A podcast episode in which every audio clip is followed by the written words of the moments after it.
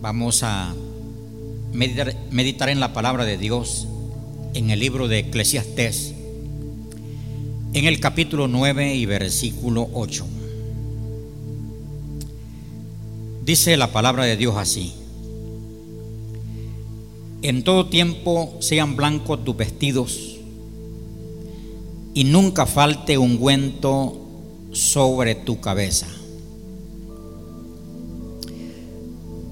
El tema que le he puesto al sermón es dos cosas indispensables. Dios desea ver a sus hijos, los desea ver vestidos, dice, en todo tiempo sean blancos tus vestidos. Y dice también que nunca falte ungüento sobre tu cabeza. Entonces, hay dos cosas indispensables en ese versículo. El vestido es el adorno espiritual de todo hijo de Dios. Por eso resalta aquí el vestido blanco. Dice, tus vestidos blancos. Les decía que es un adorno espiritual en todo hijo de Dios. Por eso vemos en la palabra, dice, dice Zacarías, libro de Zacarías capítulo 3, dice que el sumo sacerdote Josué estaba vestido con vestiduras viles. Y ahí estaba también, dice Satanás, acusando al sumo sacerdote Josué. Entonces Dios envió el ángel y el ángel llegó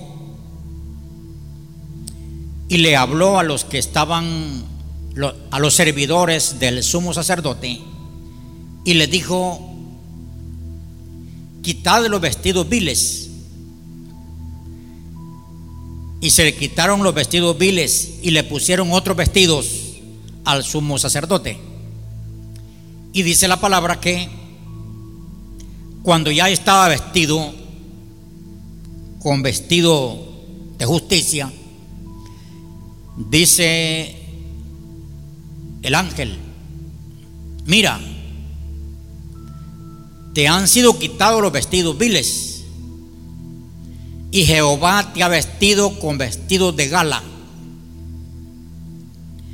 Dios no quería ver al sumo sacerdote con vestidos de luto. Porque el vestido de luto es uno y el vestido de gala es otro. Aquí en nuestros medios cuando hay una vela, hay un entierro, la gente va de negro. Aquí en nuestros medios el negro es como, eh, culturalmente es como luto.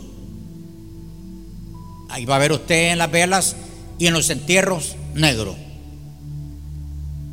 En otros, en otros países el negro es vestido de gala, es alegría.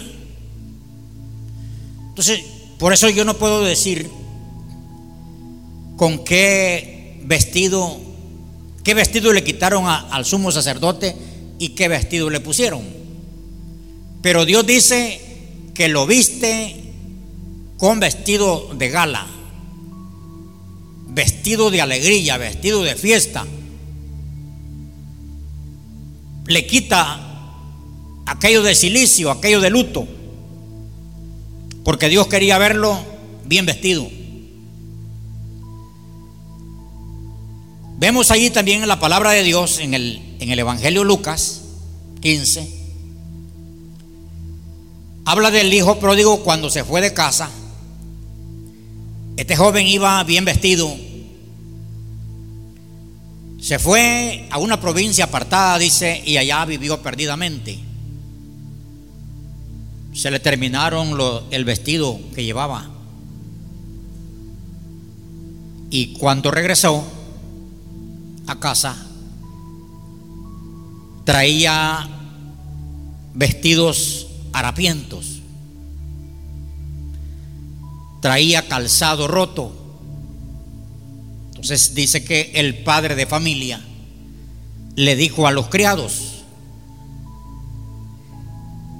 que lo vistieran al joven que había regresado a casa y dice que lo vistieron. Se cree que fue un vestido de gala porque iba a haber una fiesta, iba a haber celebración por su llegada a casa. Entonces los criados obedecieron al padre y le pusieron un vestido nuevo, dice la palabra. Entonces estoy tratando de enseñarles a ustedes que Dios como que nos quita el vestido harapiento, sucio, porque Él los quiere ver con un vestido de gala, un vestido de alegría, un vestido, dice aquí Eclesiastés, blanco. Se cree que, según bíblicamente, según dice Apocalipsis, el blanco representa justicia, representa limpieza, representa santidad. Eso representa el blanco. Por eso dice la palabra allí blanco. Porque Dios quiere vernos vestidos de blanco. Más adelante enseño esto de lo que dice Apocalipsis. Entonces el, joven que venía con vestidos harapientos les he quitado y le he puesto un vestido de gala. Porque iba a haber fiesta. Porque él había tomado la decisión de regresar a casa. En San Mateo 22, la Biblia, el Señor Jesucristo habla de aquel rey que hizo fiesta a su hijo. Dice que le hizo fiesta a su hijo. Y, invitó a, a personas que vinieran a la fiesta. Una fiesta de boda, dice. Cuando se llegó la hora de la fiesta, que todo estaba listo, las mesas, los manteles, la comida, el hijo, pero faltaban los invitados. No llegaron, dice, que se fueron a sus quehaceres. Entonces dice que este rey mandó a sus siervos, a otros siervos, a llamar a quien encontraran en la salida de los caminos. Y dice que se llenó la casa de, de invitados. Y cuando ya estaba la casa llena de los invitados, entró el rey. Es una parábola. Y dice la palabra que cuando entró, empezó a ver a cada invitado. Y dice la palabra que estaba un, un hombre allí, eso está en el versículo 11. Dice que estaba un hombre allí que no estaba vestido de boda. Entonces el rey se le acercó y le dijo, amigo, ¿cómo entraste a este lugar sin estar vestido de boda? Entonces dice que el invitado este que había llegado, sin ser vestido de boda, lo sacaron de la boda, porque no estaba vestido. Entonces el rey lo mandó a sacar. Eso quiere decir que si estamos invitados a esta gran fiesta, tenemos que estar vestidos de boda. Parece que, que Dios no se fija en el vestido. Y ven que ahí lo sacaron por el vestido. Por eso lo sacaron. Entonces debe de estar vestido. En el libro de Apocalipsis capítulo 3, en el versículo 18, el Señor exhorta a la iglesia de la Odisea. Porque la iglesia de la Odisea era una iglesia, se cree que se componía de gente, de gente rica. Porque la Odisea era un lugar de comercio donde se manejaba mucho el oro, el colirio y se manejaba también el lino fino. Entonces los, los creyentes que se congregaban en esa iglesia reflejaban lo que había en la ciudad. Oro, había oro. Y estaban la grande fábrica de colirio y la grande fábrica de lino. Entonces la iglesia que se congregaba ahí, en ese lugar de la Odisea, ellos decían, nosotros somos ricos, los hemos enriquecido. Y de verdad que materialmente eran ricos. Y dice, dicen los hermanos de la iglesia, de ninguna cosa tenemos necesidad. Dicen ellos. No nos hace falta nada. Había oro, había colirio, los ojos los andaban perfectamente limpios, los ojos materiales, físicos, bien limpios, con colirio. Y de seguro que sus manos, su, todo andaban oro. No es que el oro sea malo. Y dice que el Señor le habla a Juan y Juan debe describir eso. Voy a leerle, voy a leerles lo que dice este libro para, para que quede bien la palabra en lo que me están oyendo. Esto está en Apocalipsis 3, versículo 18. Es el mensaje que el Señor le da. Le dice, por tanto, yo te aconsejo que de mí compres oro refinado en fuego para que seáis rico y vestiduras blancas para vestirte y que no se descubra la vergüenza de tu desnudez. Y unge tus ojos con colirio para que veas. Entonces el Señor manda a la iglesia a vestir su desnudez y la manda a que el vestido sea vestido blanco. Repito, el vestido blanco representa justicia. Dios le está diciendo a la iglesia, sean justos en su vivir, justos en todo el aspecto de vida. Lo blanco representa limpieza. Les dice también, quítense lo sucio. Lo sucio del pecado, lo sucio del mundo. Quítense lo sucio. Y vístanse con ropas blancas. Sean santos, vivan de una manera limpia.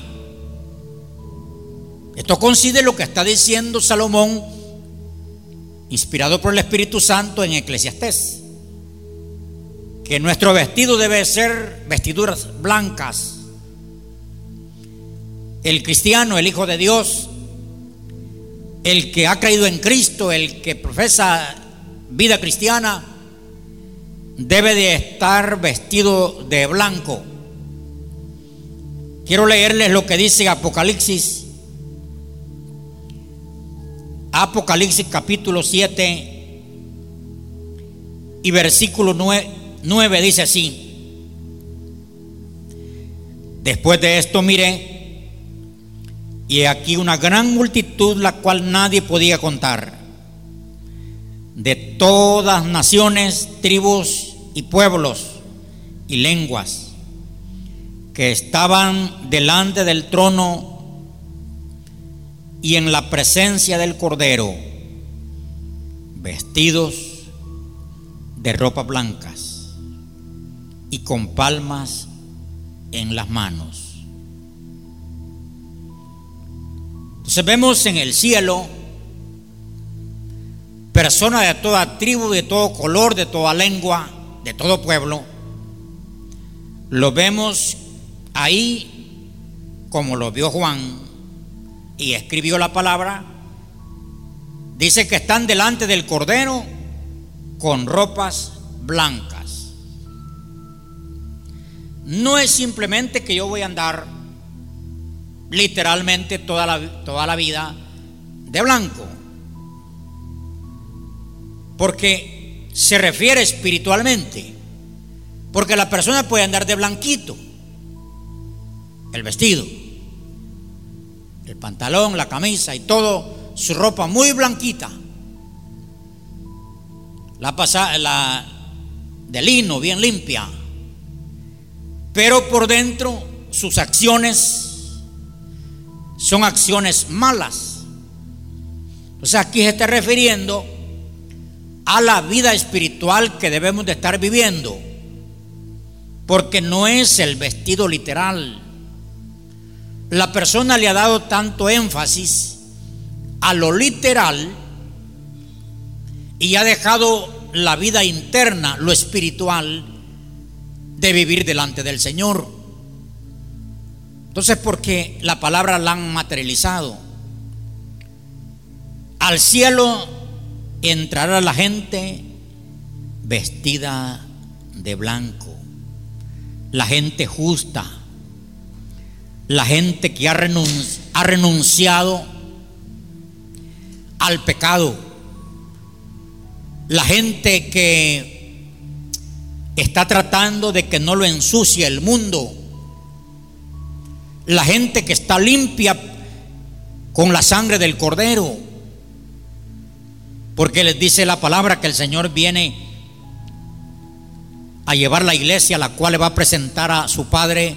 Dice una iglesia que no tenga mancha, ni arruga, ni cosa semejante. Entonces el Señor desea una iglesia vestida de blanco, que sus acciones sean justas que no estén manchados del pecado. Si estaban manchadas del pecado, que hayan sido limpiados con la sangre del cordero. Esa es la primera cosa indispensable en la vida. Si tu vestido no está blanco, debes de venir a Cristo para que Él limpie tu vida interior tu vida interna, te la limpie tu corazón, tu alma, tu espíritu, tu mente, tus ojos, tus manos, tus pies. Porque podemos quizás andar vestidos de blanco, pero nuestros ojos sucios, nuestros ojos sucios, que los, los ojos están llenos de adulterio, de fornicación. La mente, mente morbosa. El corazón, corazón lleno de odio y de amargura, de rencor, de falta de perdón. Entonces necesitamos que Cristo con su sangre nos limpie, nos limpie los ojos.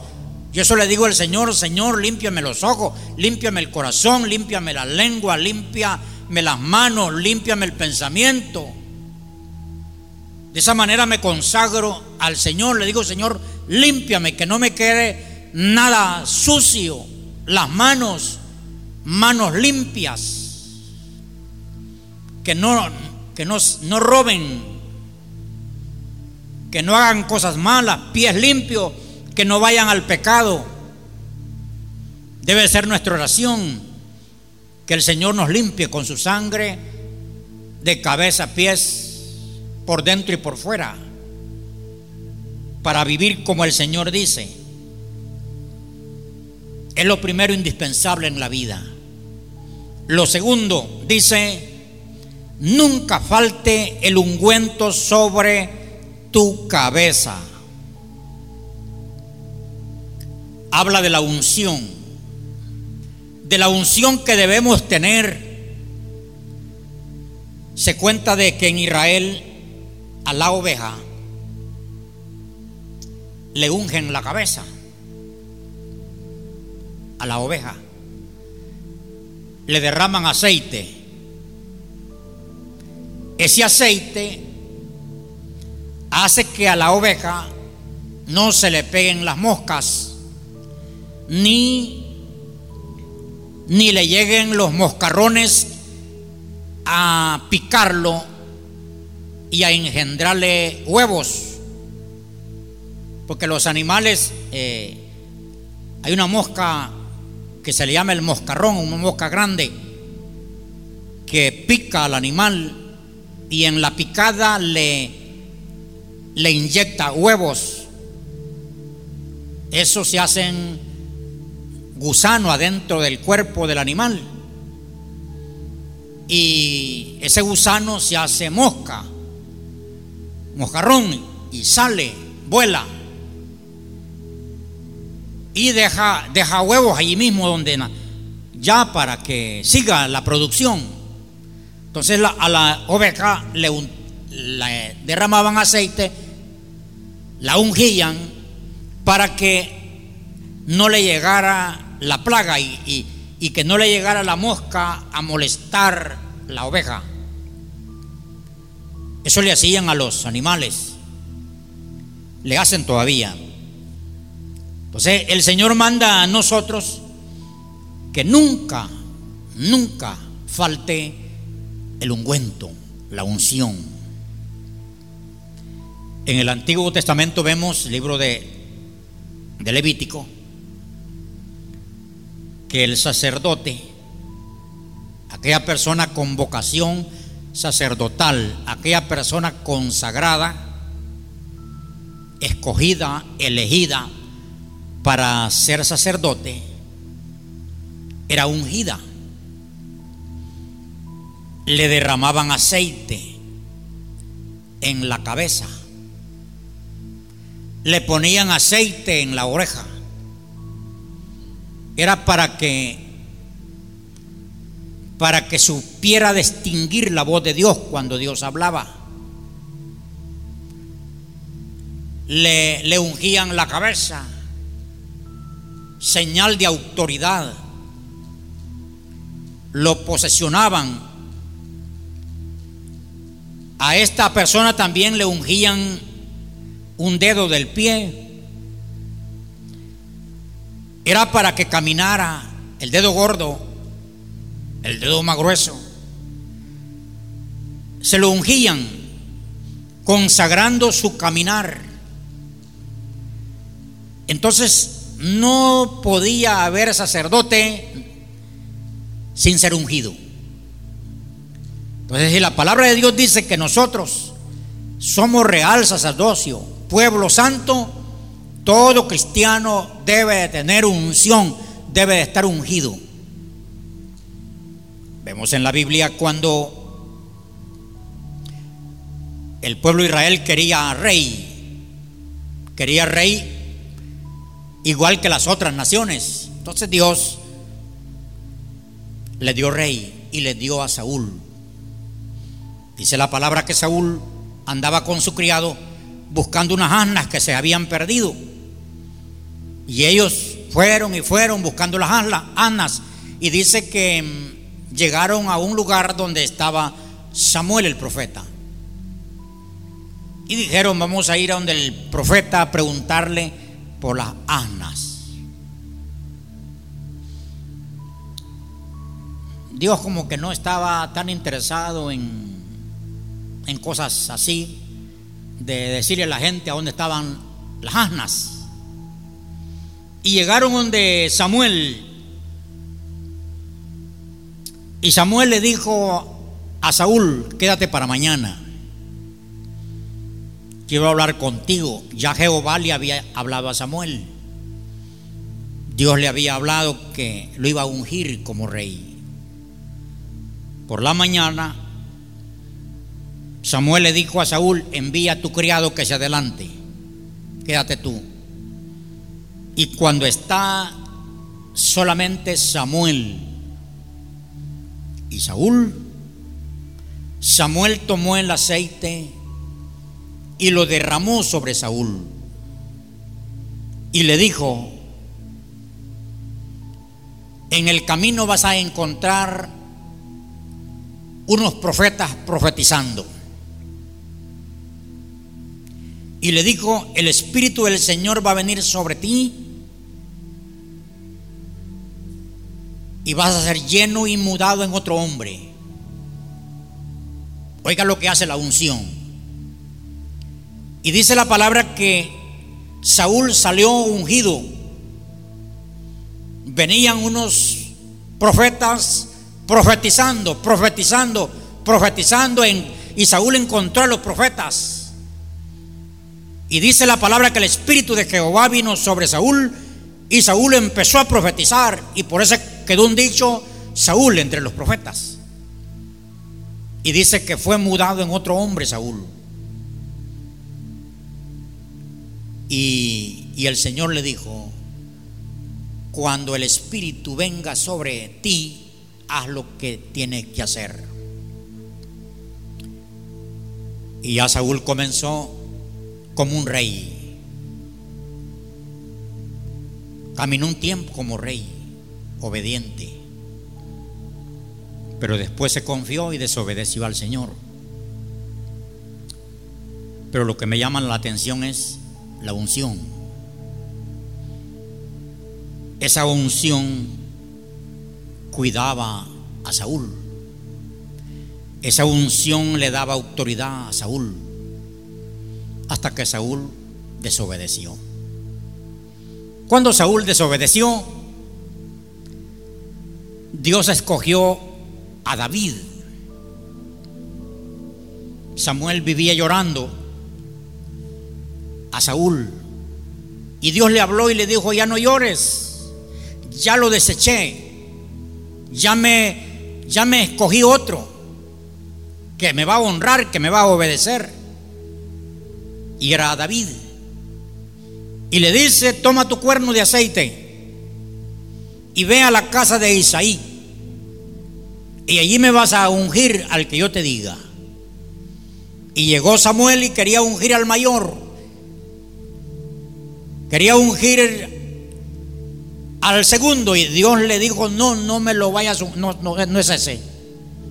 Porque Isaí no había llamado a, a David David estaba en la montaña cuidando las ovejas. Entonces, porque Dios le estaba hablando a Samuel lo que tenía que hacer. Entonces Samuel dice, estos son todos tus hijos. No dijo Isaí, está el último allá que cuida las ovejas. Lo habían menospreciado, pero Dios lo había visto allá. Mandaron a llamar a Saúl, a, a David, y David llegó. Y cuando David entró, Dios le dijo a Samuel, úngelo porque este es y lo ungieron. Le derramaron el aceite. Desde ese entonces dice que el Espíritu del, del Señor vino sobre David. Lo empoderó. Ya David está ungido. Aunque esa unción le costó casi la vida, porque Saúl lo buscaba para matarlo, de envidia y de celo pero estaba ungido. Y David ungido fue a pelear contra Goliat y lo venció, porque la unción empodera.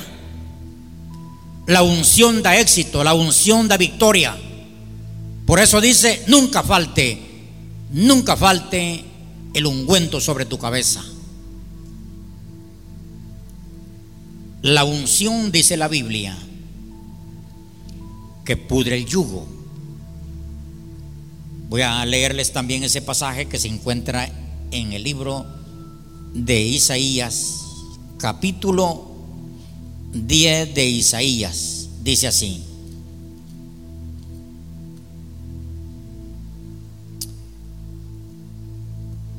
Vamos a ver, dice el libro de Isaías.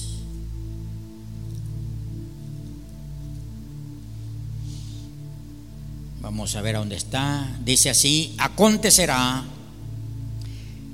en aquel tiempo que su carga será quitada de su, de su hombro y su yugo de su cerviz y el yugo se pudrirá a causa de la unción. La unción dice que va a podrir el yugo que se refería a la esclavitud. Entonces la unción pudre el yugo. La unción liberta.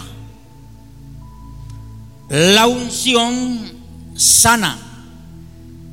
La unción te hace eficaz para orar por un enfermo, para ministrar un endemoniado y la unción hace que la persona se le caiga la atadura, se quiebre la atadura. Entonces por eso dice que no falte la unción, porque la unción te libera. Si tienes esclavitud, esclavitud de un mal hábito, esclavitud de pecado, esclavitud de Puede ser una esclavitud heredada de tu familia. Porque hay personas que, que vienen heredando una esclavitud. Si el abuelito era un borracho, mujeriego, fumador, el hijo y el nieto y el bisnieto y el tataranieto heredan una esclavitud. Entonces ya el, jovencito, aunque, aunque no le hayan enseñado a beber, a fumar, en su sangre trae la maldición de una atadura. Y, y, es así como de generación a generación la persona vive una atadura sin saberlo. Es porque la heredó de sus padres. Por eso es que necesitamos la unción para que la unción pudra el yugo, el yugo heredado, la maldición que venimos arrastrando. Llámese esto un mal hábito, un vicio, o llámese esto una, una atadura de religiosidad, porque también los religiosos nos dejaron ataduras. Ataduras y esa atadura no deja a la persona ser libre. Recuerdo una vez fuimos a, predicar a un lugar donde habían muchas personas, casi todo el lugar eran, se componía de personas que una vez habían estado en la iglesia. Nosotros sin saber llevábamos guitarras, llevábamos un equipo de sonido, porque no habían creyentes según nosotros. Pero es que los que la gente no era creyente, pero había sido creyente. Y cuando comenzamos aquel culto a cantar con himnos acompañados con cuerdas, el mensaje se predicó con equipo de sonido. Todos los amigos que estaban allí empezaron a blasfemar. Que Dios no se, no se lava con cuerdas. Que Dios, que Cristo no andaba equipo de sonido. Y cuando nos acercamos a la gente ya después de la prédica para llamarla a Cristo, ellos dijeron, no, ustedes son unos blasfemos. Ustedes andan equipo de sonido, Cristo no anduvo eso. Cristo no anduvo guitarra y cuántas cosas. Lo que nos encontramos fue con una maldición heredada de la religiosidad que habían dejado aquellos que un tiempo habían sido creyentes. De los viejos no pudimos ganar a nadie, porque estaban, aunque no estaban ya en una iglesia ni perseverando, tenían un principio de esclavitud religiosa. ¿A quiénes nos ganamos? A los hijos de ellos. A los hijos de ellos sí vinieron a Cristo y se formó una iglesia de jóvenes porque ya, ya aceptaron el mensaje del Evangelio. Aquellos no, porque tenían esclavitud. Entonces necesitamos que en nuestra vida esté la unción para que pudra todo yugo, yugo de maldición, todo peso de pecado, todo aquello que la persona no puede dejar de hacer, la unción quiebra. Entonces, si en tu vida hay una atadura, hay un yugo, un vicio, un mal hábito. No puedes dejar la, religiosidad. Yo hablaba con otro hombre que dice, no, no, no, no. Yo lo evangelizaba, un creyente desviado, caído. Había dejado la gracia. Él dijo, no, de no ser mi iglesia en ninguna otra más. Pero le digo, ¿qué pasó con tu iglesia? No había uno ya. Todos se habían, se habían desviado. Todos. Y solo había quedado el templo. El templo de adobe. Ese era el único testimonio en el cantón. Todos los creyentes se cayeron. Y cuando yo le hablaba a uno de ellos, digo, no, no, no. De no ser mi iglesia, ninguna otra. Eso se llama atadura. Y así hay en la vida personas que ya no hay restos de su iglesia, de su denominación, y no quieren ninguna de las que hay, porque tienen una atadura. Necesitas la unción de Dios para que rompa, quiebre ese yugo y tú puedas ser libre y puedas alabar a Dios en cualquier de las iglesias que están hoy en día. Amén, díganme allá. Entonces la unción te empodera, la unción te libera, la unción te da éxito, la unción te hace diferente. Por eso dice la palabra que no falte el ungüento. Ya voy finalizando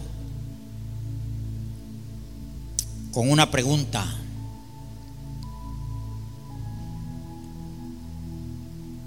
¿Estás vestido de blanco?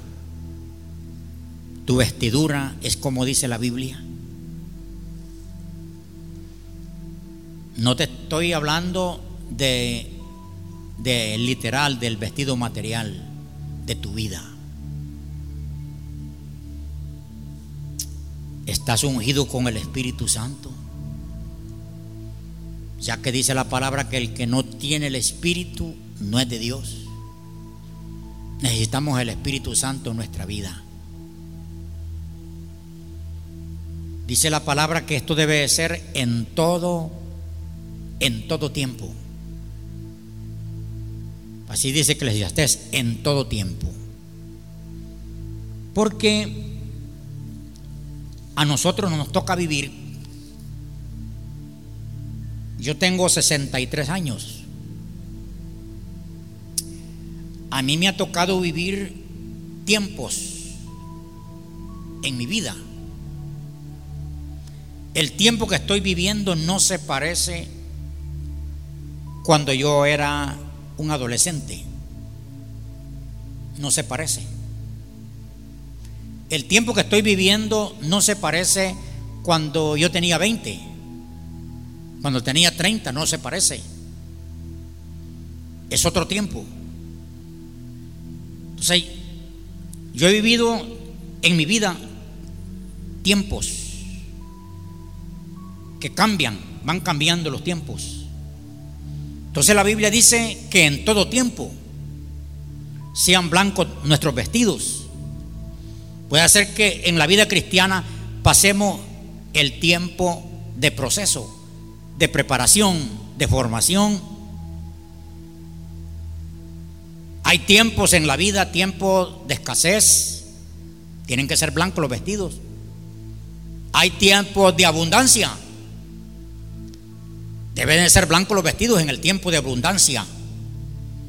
Porque a veces pasar de pobre a rico,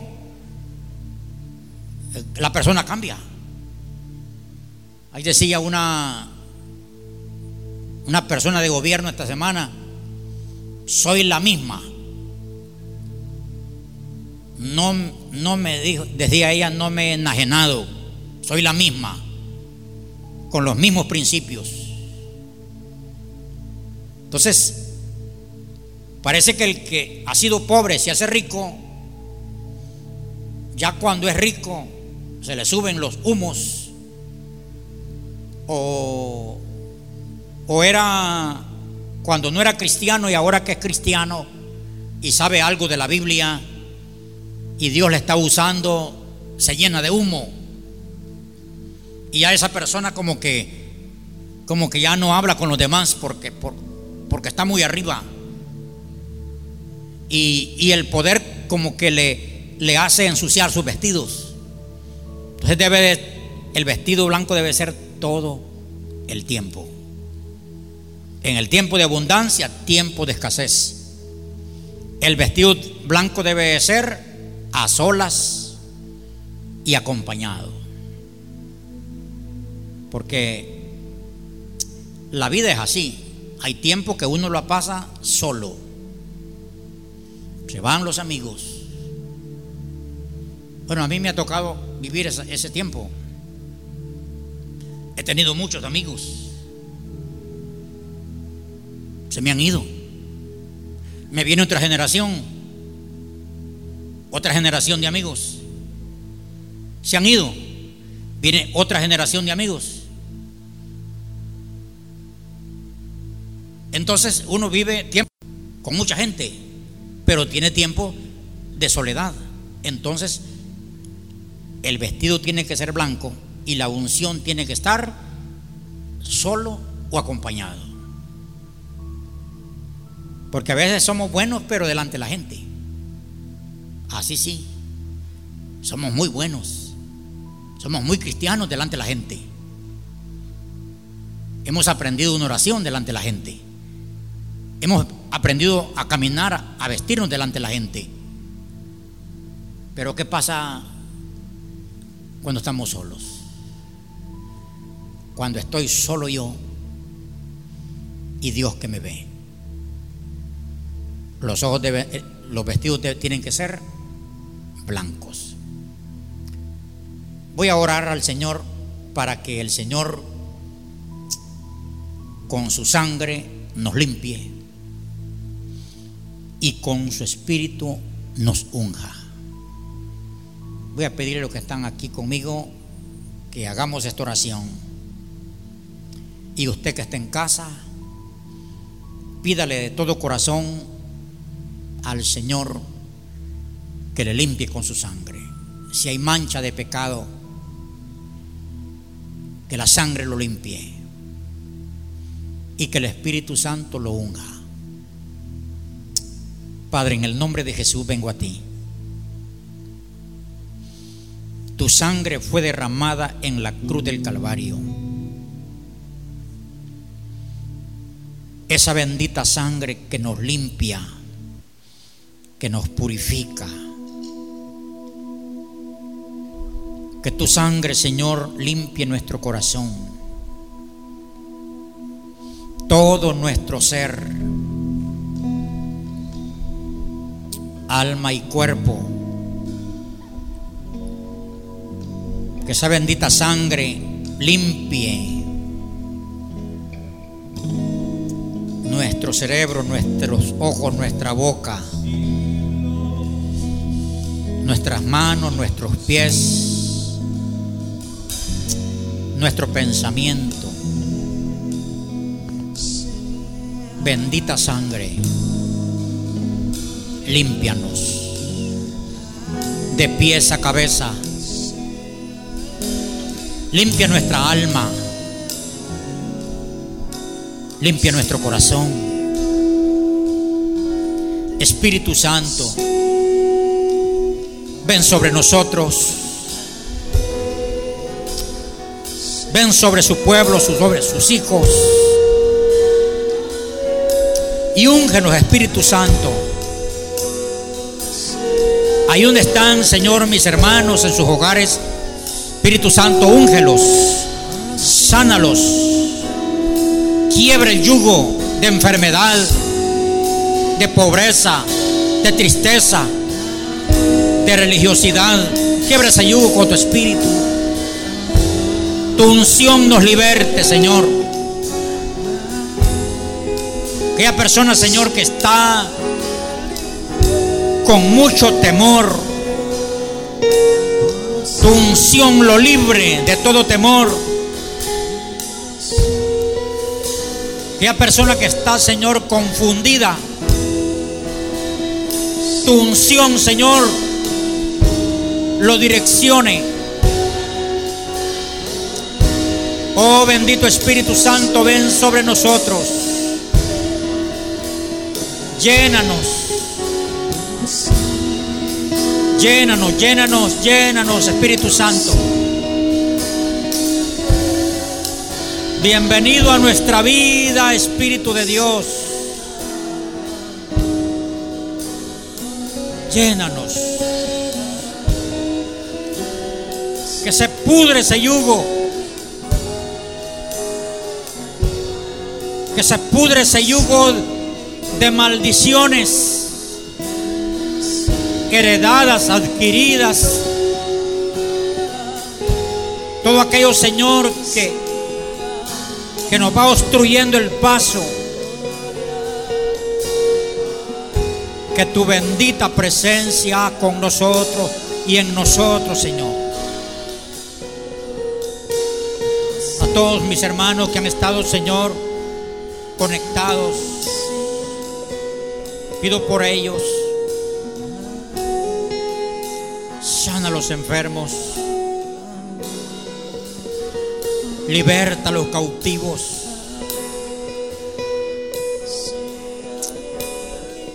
Gracias Señor por ministrarnos con tu bendita palabra. Gracias por los hermanos que tienen hambre de tu palabra, Señor. Deseo de tu palabra. Gracias por aquellos que no se les ha olvidado.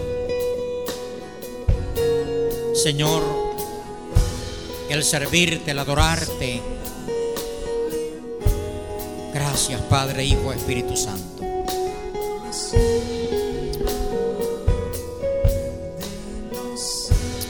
Bendito Dios. Que Dios le bendiga, mi hermano.